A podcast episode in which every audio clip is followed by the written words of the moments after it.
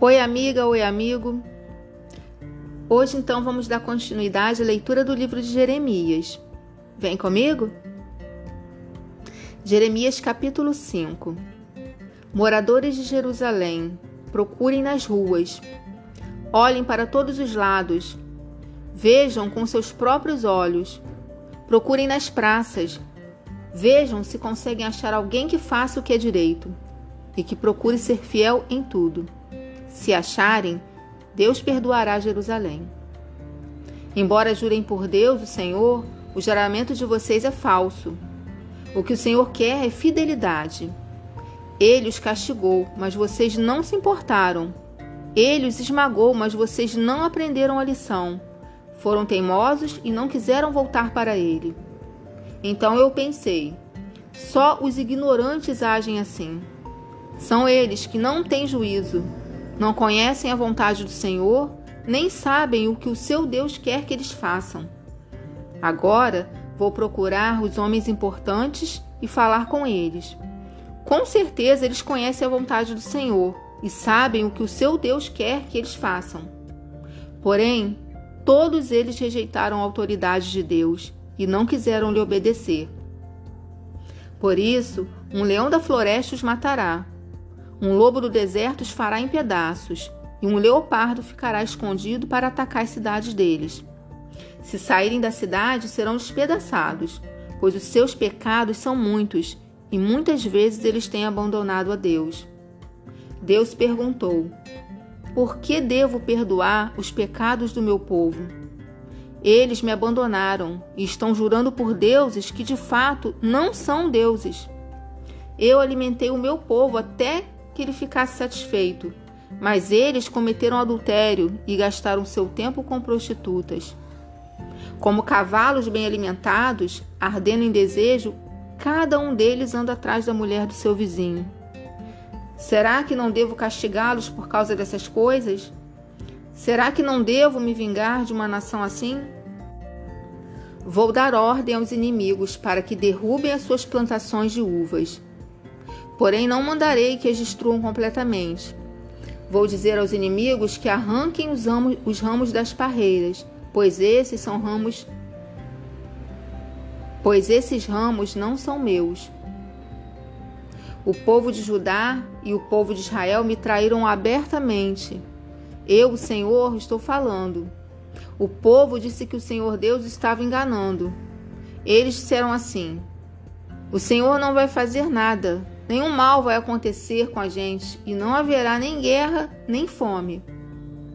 O povo diz que os profetas são apenas vento e que não tem nenhuma mensagem de Deus. O Senhor, o Deus Todo-Poderoso, me disse: Jeremias, eu vou lhe dizer o que vai acontecer com esse povo por ter dito essas coisas. Eu farei com que as minhas palavras sejam como fogo saindo da sua boca, Jeremias. Esse povo será como lenha e o fogo vai queimá-lo. Escute, povo de Israel, o que o Senhor diz. Eu, o Senhor, vou trazer de longe uma nação para atacá-los. É uma nação forte e antiga, que fala uma língua que vocês não conhecem e palavras que vocês não entendem. Os soldados desse país são valentes. Com as suas flechas, eles matam sem dó nem piedade.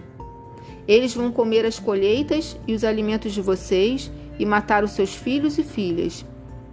Vão comer os rebanhos e o gado e devorar as frutas das suas parreiras e figueiras. E o exército deles destruirá as cidades protegidas por muralhas em que vocês confiam. Porém, eu, o Senhor, afirmo que mesmo naqueles dias não destruirei completamente o meu povo quando perguntarem por que foi que eu fiz todas essas coisas, você, Jeremias, dirá: Vocês abandonaram a Deus e serviram a deuses estranhos na terra de vocês. Agora servirão a estrangeiros numa terra que não é de vocês. Deus diz: Avisem os descendentes de Jacó. Digam isto ao povo de Judá. Preste atenção, povo tolo e sem juízo vocês que têm olhos, mas não veem, e ouvidos, mas não ouvem. Eu sou Deus, o Senhor. Por que vocês não me temem? Por que não tremem na minha presença? Fui eu que pus a areia como limite do mar, um limite permanente que ele nunca pode atravessar. O mar fica bravo, mas não pode avançar. As ondas rugem, mas não podem passar. Porém, vocês são um povo teimoso e rebelde, que se revoltou e me abandonou. Vocês não disseram no seu coração: precisamos temer o Deus, o Senhor. Nosso Deus que faz a chuva cair no tempo certo, tanto a chuva do outono como a da primavera. Precisamos temer o Deus que todos os anos traz o tempo da colheita. Em vez disso, seus pecados e as suas maldades afastaram essas coisas boas e vocês não puderam aproveitá-las. No meio do meu povo existem homens maus. São como as pessoas que armam arapucas para pegar passarinhos, mas as armadilhas deles são para pegar gente. Assim como uma gaiola está cheia de pássaros, também a casa deles está cheia de coisas roubadas.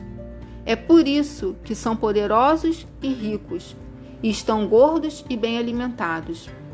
A maldade deles não tem limites, não defendem a causa dos órfãos, nem se importam com os direitos dos pobres. Mas eu os castigarei por causa disso e me vingarei desta nação. Sou eu, o Senhor, quem está falando. Uma coisa horrível, espantosa está acontecendo na terra.